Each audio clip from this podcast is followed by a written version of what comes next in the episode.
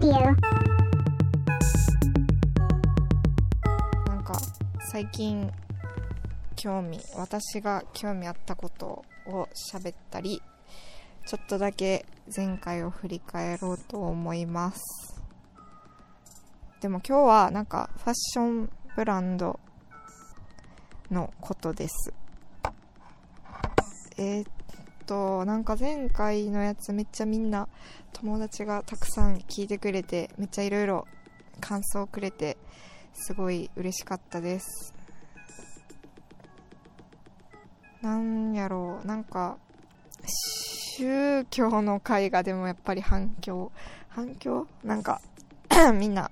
思うことがいろいろあったのかなっていう感じがします。まあちょっとその宗教に入ってない人の入ってない人の一方的なちょっとこう思いの話になっちゃった感じもあるけどまあみんなねいろいろ興味はありますよね。えー、っと思ったのはその全然多分考えてることとかが違う捉え方とかしているから、まあ、また聞いてみたいですね。そういう何かを信仰している方とかに。はい。あとあとはなんか大麻のこととかもえー、みたいななんか言われたりとかして。わかる。それはわかる。なんていうかでも私そう医療用としてなんか全然いいなって思っててあ弁解言い訳すると別に自分が使いたいとかじゃなくて医療用ですごい未来がある薬品なんだよっていう情報を手に入れてうんとそう体を用法用量を守れば誰かを傷つけたりとか体を蝕んだりとかそういうものではないんだよみたいな話を聞いて聞いたんですけど。ねまあなんかちょっとこういうまずナイーブな話をすんなっていうねことなんでしょうね。えー、っとはい。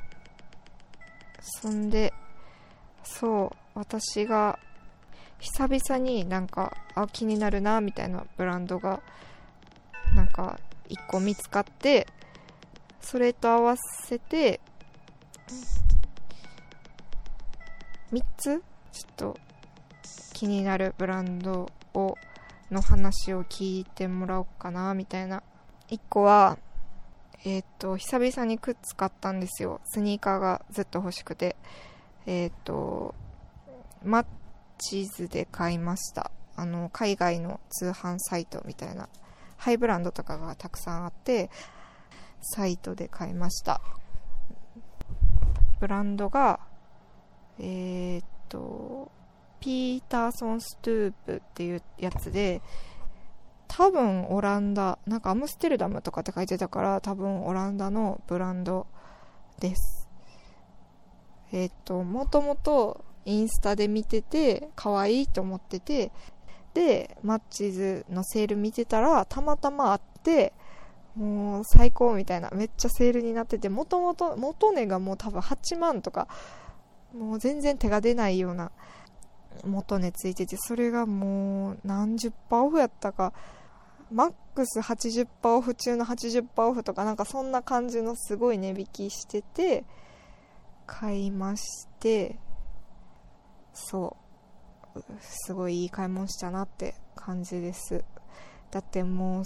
自分が見てたやつがセールになってるってすごい奇跡感じますよね。セールの時のすごい嬉しい瞬間。で、えー、っとそのブランドはえー、っとえ、っとあそうスニーカーの再構築系のまあ、ざっくり言うとなんかそういうブランドで古着のスニーカーを解体して全然違う形にしてたり、えー、っと形はそのまま残しつつなんか一足一足ちょっとカスタムしてまた新しい形にしてたりとかしてて私が買った方はそのカスタム系。もともとあるエアフォース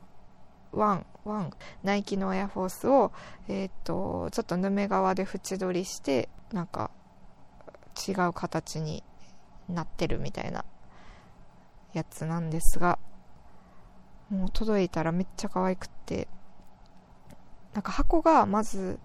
えっ、と、ナイキの箱やけど、それを、こう、わざわざ裏返しにして組み立ててて、外側はも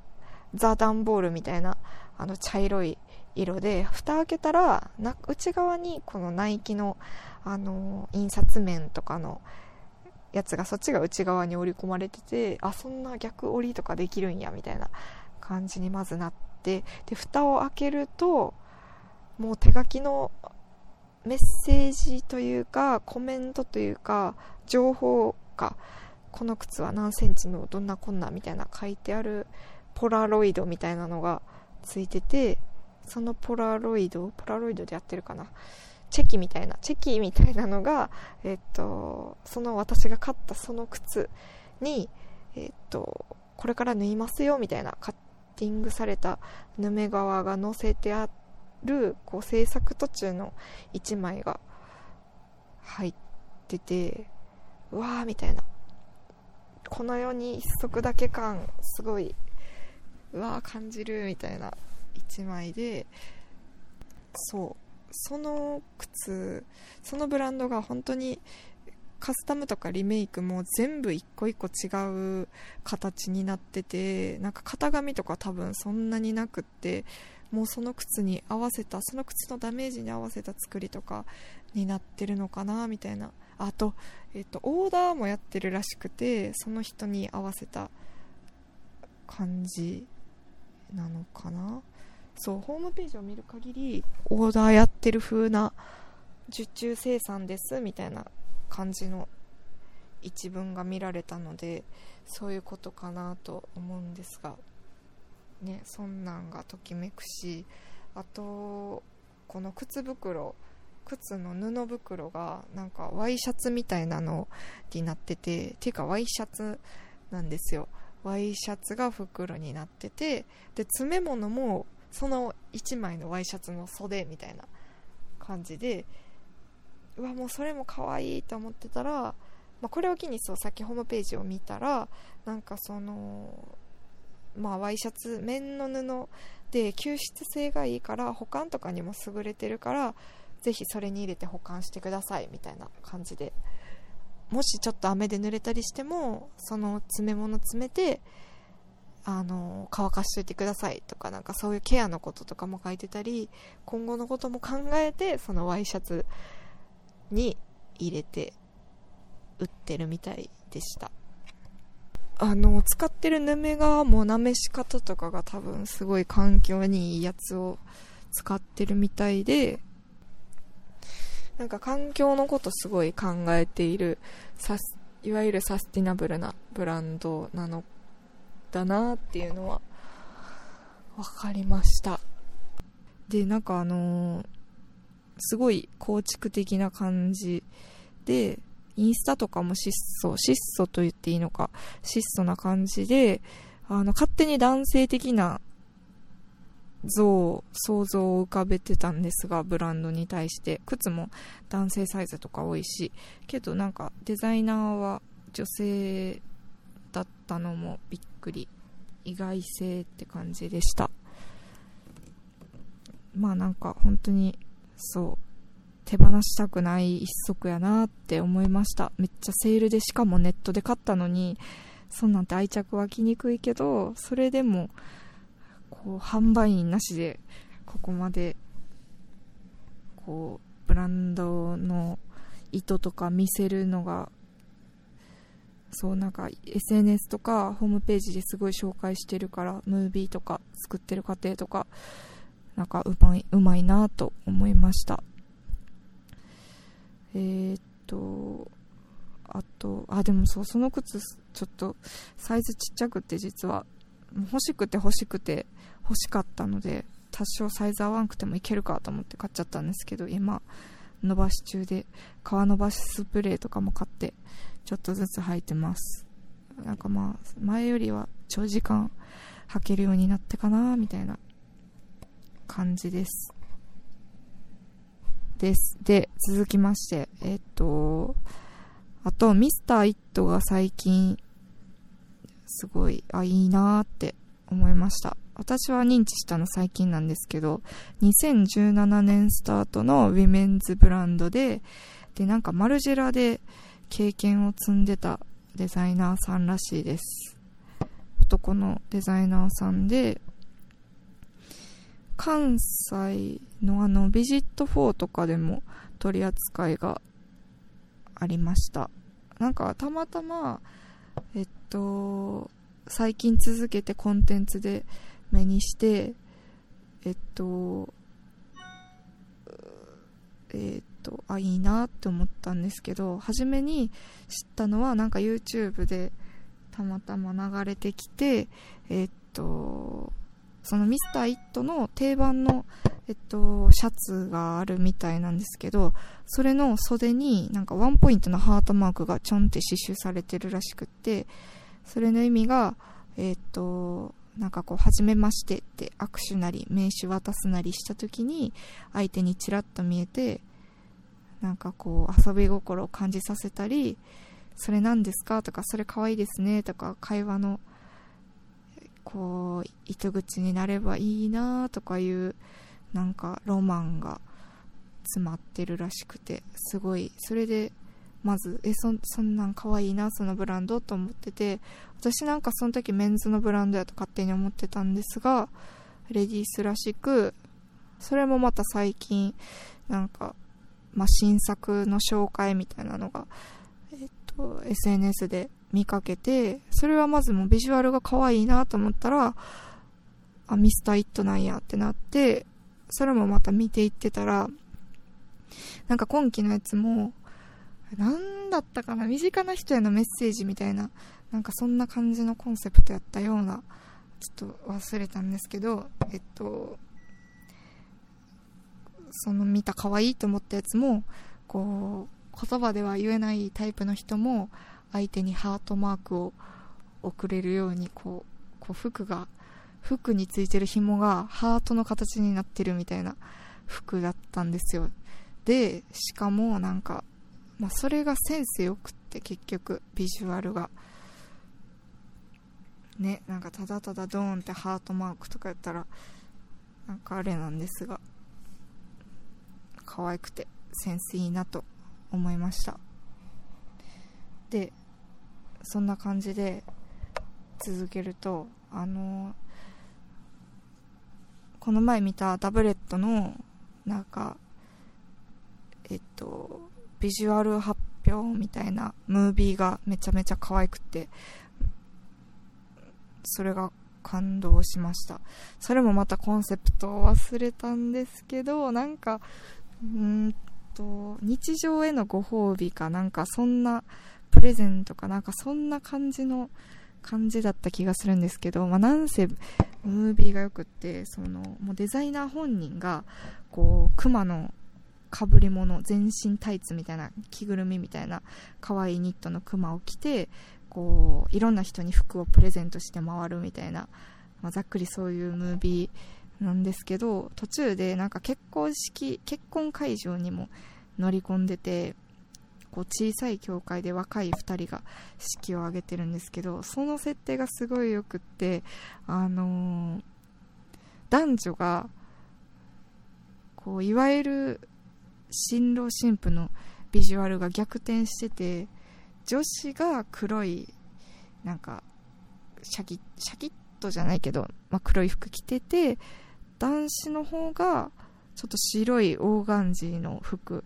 短パンみたいな感じの格好をしててもうその時点で結構こうジェンダーレスな感じを表現というかメッセージあるなーって思っててプラス演出が指輪を女子の方が男子に指輪をはめますみたいなシーンだったんですよ。でもちょっとあれ指輪ない？どこ行った？あれ？みたいな。ちょっと女子困るみたいな時にそのクマさんが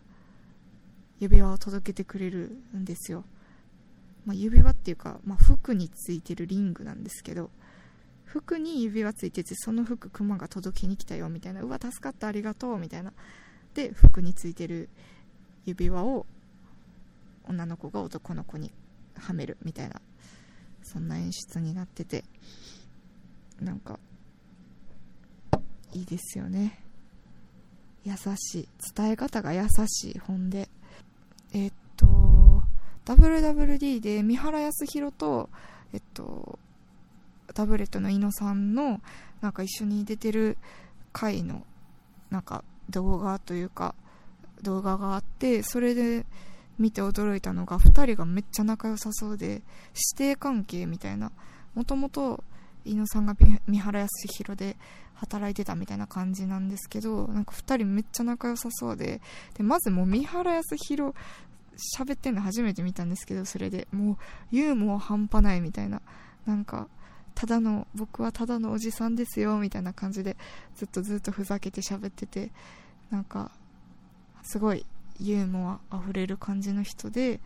であそういうところが2人なんか伊野さんと2人会う部分でで伊野さんもそういうユーモア受け継いだのかなみたいな風に思ってすごくいいなと思いました。でもなんかもともとダブレットそんな感じのブランドやって全然思ってなくてかっこいいメンズ系のちょっとストリートなブランドだと思ってたんですけどなんかたまたま私の好きな先輩がダブレットの服なんか買っててえー、みたいな、まあ、その人女の先輩やけどダブレット買っててえー、意外やなと思ってでなんかその服のストーリーとか聞いたりしてえそんなブランドなんやめっちゃ素敵みたいななったのがきっかけなんですけど、まあ、今季も素敵でしたねって思いました。はい。終わりです。えっとお便り待ってます。感想とかなんか質問とか欲しいです。で前ニューワード交換会のコーナー名募集したんですけどなんかあれもう浮かばんわみたいな言われて友達に友達というかまあともはい。やしもう気に入ってんのやったらいいんちゃうみたいなあの散々気に入ってるアピールをちょっとしてたんで そうみんなわざわざ私とバトランやろうっていうことなのでちょっとニューワード交換会は一旦コーナー名あのまま行ってまた別のコーナーでコーナー名を募集したいと思います。はい。あとまあ質問とかしてください。では失礼します。